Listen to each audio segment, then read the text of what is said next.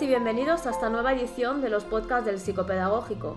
En este episodio y con motivo de la celebración del Día Internacional de la Ciudad Educadora que se celebró el 30 de noviembre, hemos querido aprovechar el lema escogido, que es La ciudad educadora no deja a nadie atrás, para compartir algunas reflexiones que nos han surgido respecto a este tema.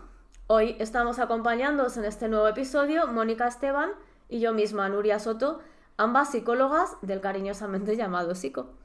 Hola Nuria, ¿qué tal? Hola Mónica. Bueno, eh, muchas gracias por tu presentación y gracias también pues, a todas las personas que, nos estáis escuchando, ¿vale? Bueno, creo que lo primero, Mónica, sería explicar un poquito qué es eso de la ciudad educadora, que a nosotras nos suena por nuestro trabajo, pero habrá gente que no lo haya oído nunca, ¿no? Sí, sí, efectivamente.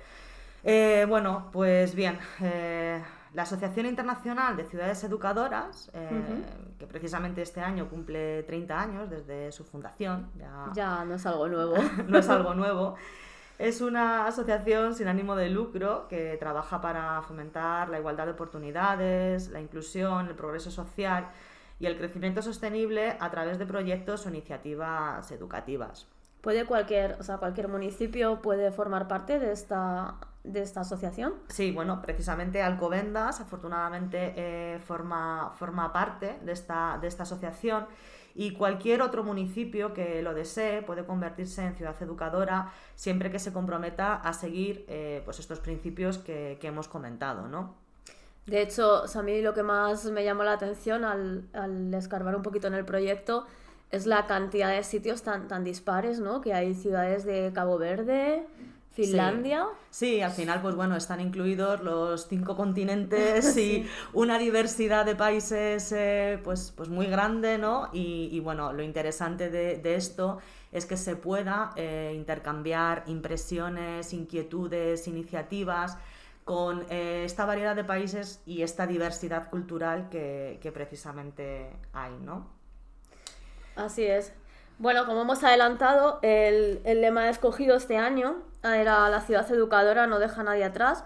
Y a nosotras, en verdad, como psicólogas del Centro Psicopedagógico Municipal, pues nos ha interesado plantear si realmente esto lo sentimos así, si en nuestro día a día creemos que, que no se deja a nadie atrás, o incluso cuán cerca estamos de, no sé, de conseguir ese objetivo, ¿no? Especialmente en el ámbito de nuestro trabajo, la salud emocional. Sí, sí.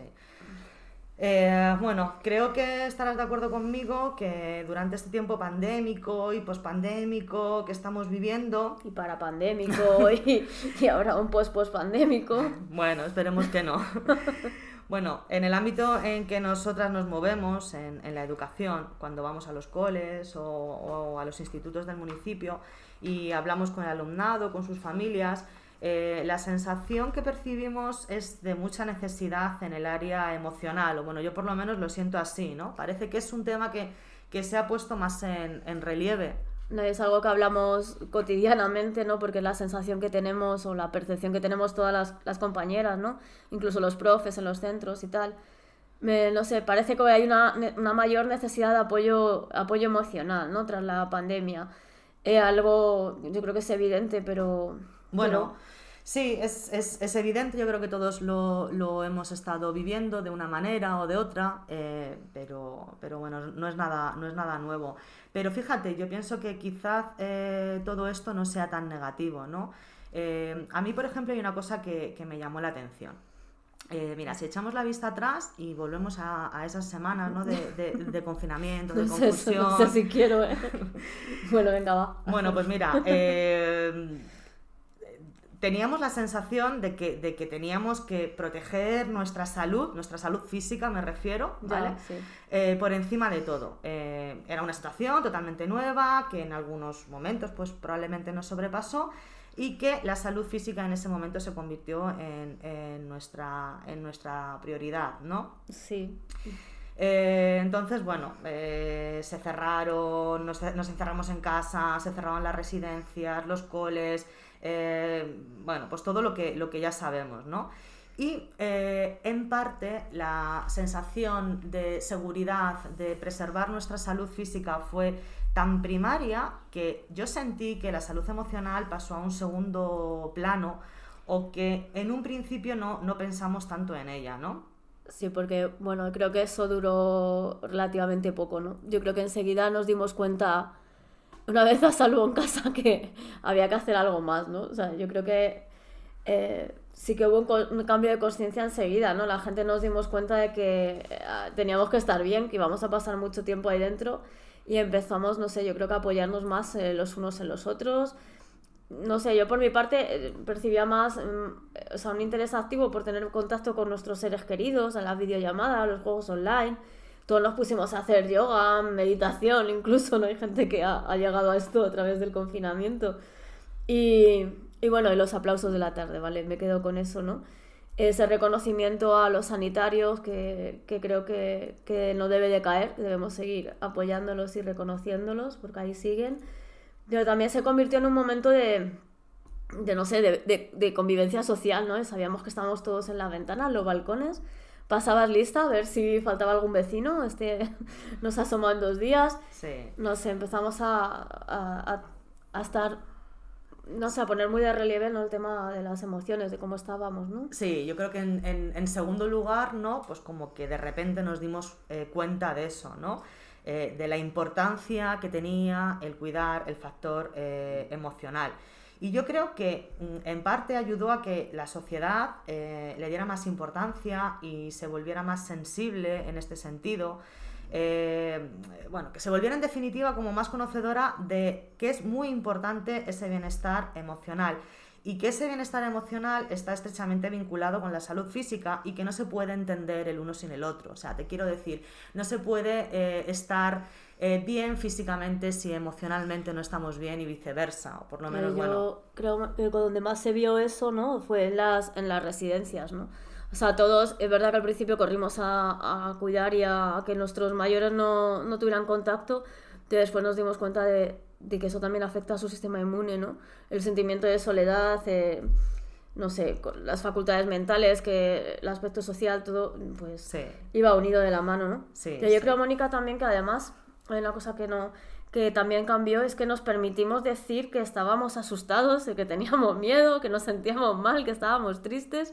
O sea, de repente todo el mundo hablaba de cómo se sentía, ¿no? Eso también es un, un cambio. Sí, sí, por supuesto. Por eso te decía, ¿no? Que yo creo que, que bueno, que algo positivo podemos sacar eh, de todo esto, ¿no? Y bueno, creo que otra cosa interesante es que también, eh, en cierta medida, nos dimos cuenta eh, de que todos somos o todos podemos ser agentes de salud, ¿no? Eh, el movimiento este tan bonito que, decías que se dio, ¿no? De cuidar los unos de los otros, eh, bueno, pues vecinos que a lo mejor ni conocíamos, eh, nos empezamos un poco pues a arropar y apoyar entre, entre unos y, otros, ¿vale? Sí, yo creo que es lo que, lo que queríamos focalizar este podcast, es en ese concepto de que todos podemos ser agentes de salud y no solamente en estas situaciones más críticas, ¿no? Sino en el día a día esos fueron momentos en los que, bueno, nos sentamos a jugar con los niños. O cuántas veces en los coles no les preguntamos a los peques qué es lo que quieren y, y siempre quieren pasar más tiempo con los padres, hacer más cosas en familia. Pues ahí lo tuvieron, ¿no? Los incluimos en las tareas domésticas, cocinábamos con ellos, jugábamos, eh, nos sentábamos a escucharlos, desempolvamos amistades que hacía tiempo que teníamos olvidadas. Mm. Sí, bueno, yo creo que todas eh, esas cosas esas cosas, ¿no? Que en principio nos pueden parecer pequeñas, eh, yo creo que en realidad tienen una gran repercusión en la salud emocional de quien las recibe y yo creo que incluso también de, quien las da, ¿no? Es como una especie de, bálsamo que, cura eh, pues un poco la, situación tan desconcertante que, que, estamos viviendo. Y muchas veces yo no sé si somos conscientes de la gran capacidad que tenemos las personas, cada persona, eh, de cambiar las cosas y de hacer sentir un poquito mejor a, los demás. Yo no sé si, si tú opinas lo mismo, no sé cómo... creo que sí, o sea, la capacidad la tenemos, pero yo creo que a veces no somos tan conscientes como, como deberíamos, ¿no?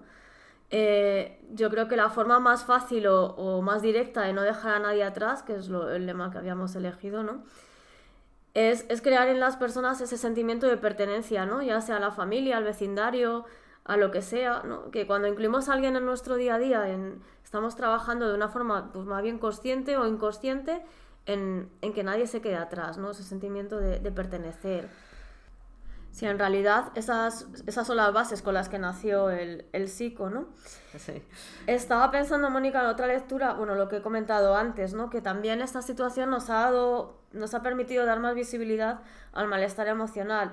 Yo, no sé, creo que tenemos que reforzar realmente la educación emocional, porque el hablar de nuestros sentimientos siempre ha quedado dentro del ámbito más íntimo, ¿no? De, vamos, si hablamos de la salud emocional ya o mental, nos encontramos con el muro de un estigma que yo creo que, hombre, poco a poco se va, se va derrumbando, esa es la sensación que me da a mí con las nuevas generaciones, cuando trabajamos en el instituto con los chicos, no tienen ese estigma tan, tan profundo, y ahora con los adultos yo creo que esta, esta situación lo ha cambiado también. Sí, sí, sí, justo, justo, Nuria. Eh, por eso, ¿no? Por eso mismo que estás diciendo, creo que, que ahora precisamente está habiendo ese repunte de necesidad. Eh, pero porque en estos momentos mm, podemos pedir ayuda sin pensar que algo va mal dentro de nosotros o, de nosotras mismas. Eh, se ha vuelto como eh, más permisivo. porque hay una, ahora hay un agente externo que nos ha venido a afectar a todos y nos ha venido a afectar a todos más o menos de la misma manera y ante eso uno eh, o una ya no siente que algo funcione mal eh, dentro, de, dentro de sí, eh, sino que, bueno, pues... es algo externo que ha venido a, eso a fastidiarnos a todos, ¿no? O sea, ya no es una cuestión personal de que no se puedas afrontarlo, sino que es algo que nos ha igualado a todos. Eso es, eso es, eso es.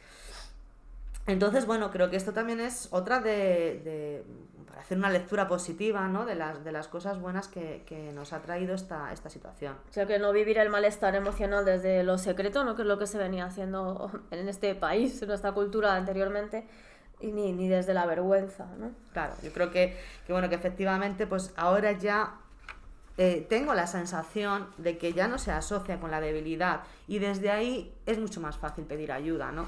No es evidente que, o sea, la, sociedad sí que lo ha puesto sobre la mesa, pero lo que verdaderamente a mí ya me emociona, y dices, bueno, estamos en un buen camino, es que esto haya trascendido a las esferas políticas, ¿no? Que, los políticos estén dando cuenta de que hay que cambiar eh, muchos aspectos de la, salud mental en este país, ¿no? Sí, y, ya no es que sea una percepción, ¿no? Sino que es una, realidad que, que, plasman los, los estudios. Es, veíamos el otro día el, estudio este último de UNICEF, creo que se titula El Estado, o se llama El Estado Mundial de la Infancia en mi mente, que creo que habla de, daba unos porcentajes de un 21% de adolescentes aquí en España que tienen algún, en estos momentos alguna dificultad de tipo emocional. hablaba que más de la mitad serán casos de ansiedad y depresión, ¿no? que es lo más cotidiano que solemos ver también nosotras en el trabajo. Sí, bueno, esto coincide precisamente con lo que, con lo que estamos viendo en los centros escolares, tanto en primaria como en secundaria. Eh, pues una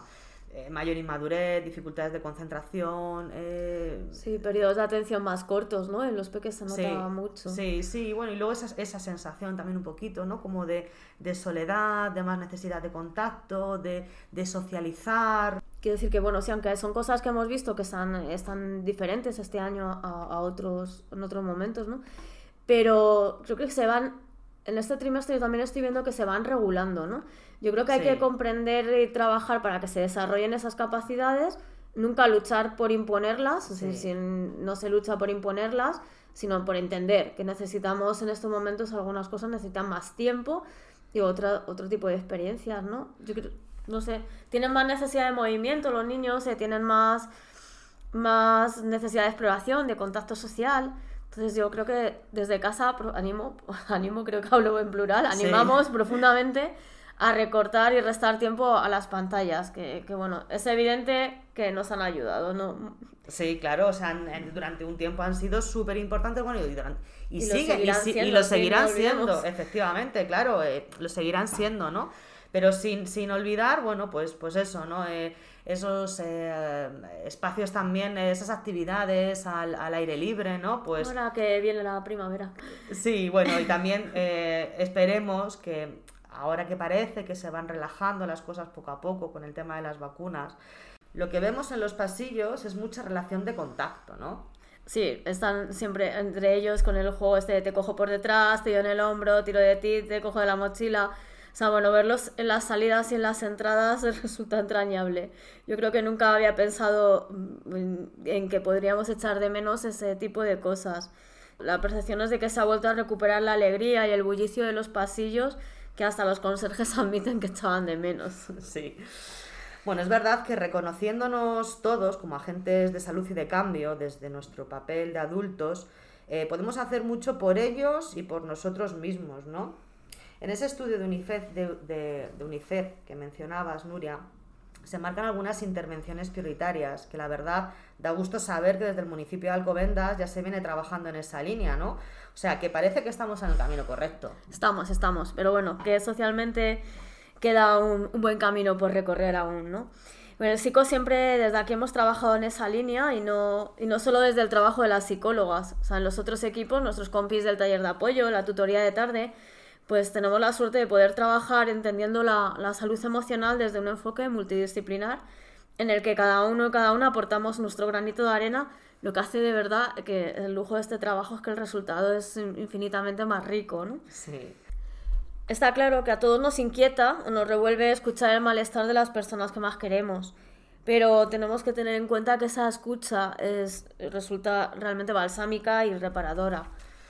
Sí, en definitiva es eso, ¿no? Intentar fomentar una escucha abierta que nos permita acoger sin miedo el malestar de los demás, porque si no, es complicado poder ayudar de forma cercana y convertirnos en ese soporte que en especial necesitan nuestras hijas y nuestros hijos. A mí me gustaría que, bueno, después de todo este ratito que hemos estado hablando, eh, nos quedáramos al menos con la idea de que todos somos agentes de salud, ¿vale? Y que con acercarnos y escuchar sin miedo, de verdad que ya hemos iniciado la parte más importante de la ayuda. Os animamos, pues, a seguir caminando en esta línea, en la línea de la escucha y de la reflexión. Y os invitamos a los próximos encuentros en este formato de los podcasts del psicopedagógico. Muchas gracias por escucharnos y nos vemos en el camino.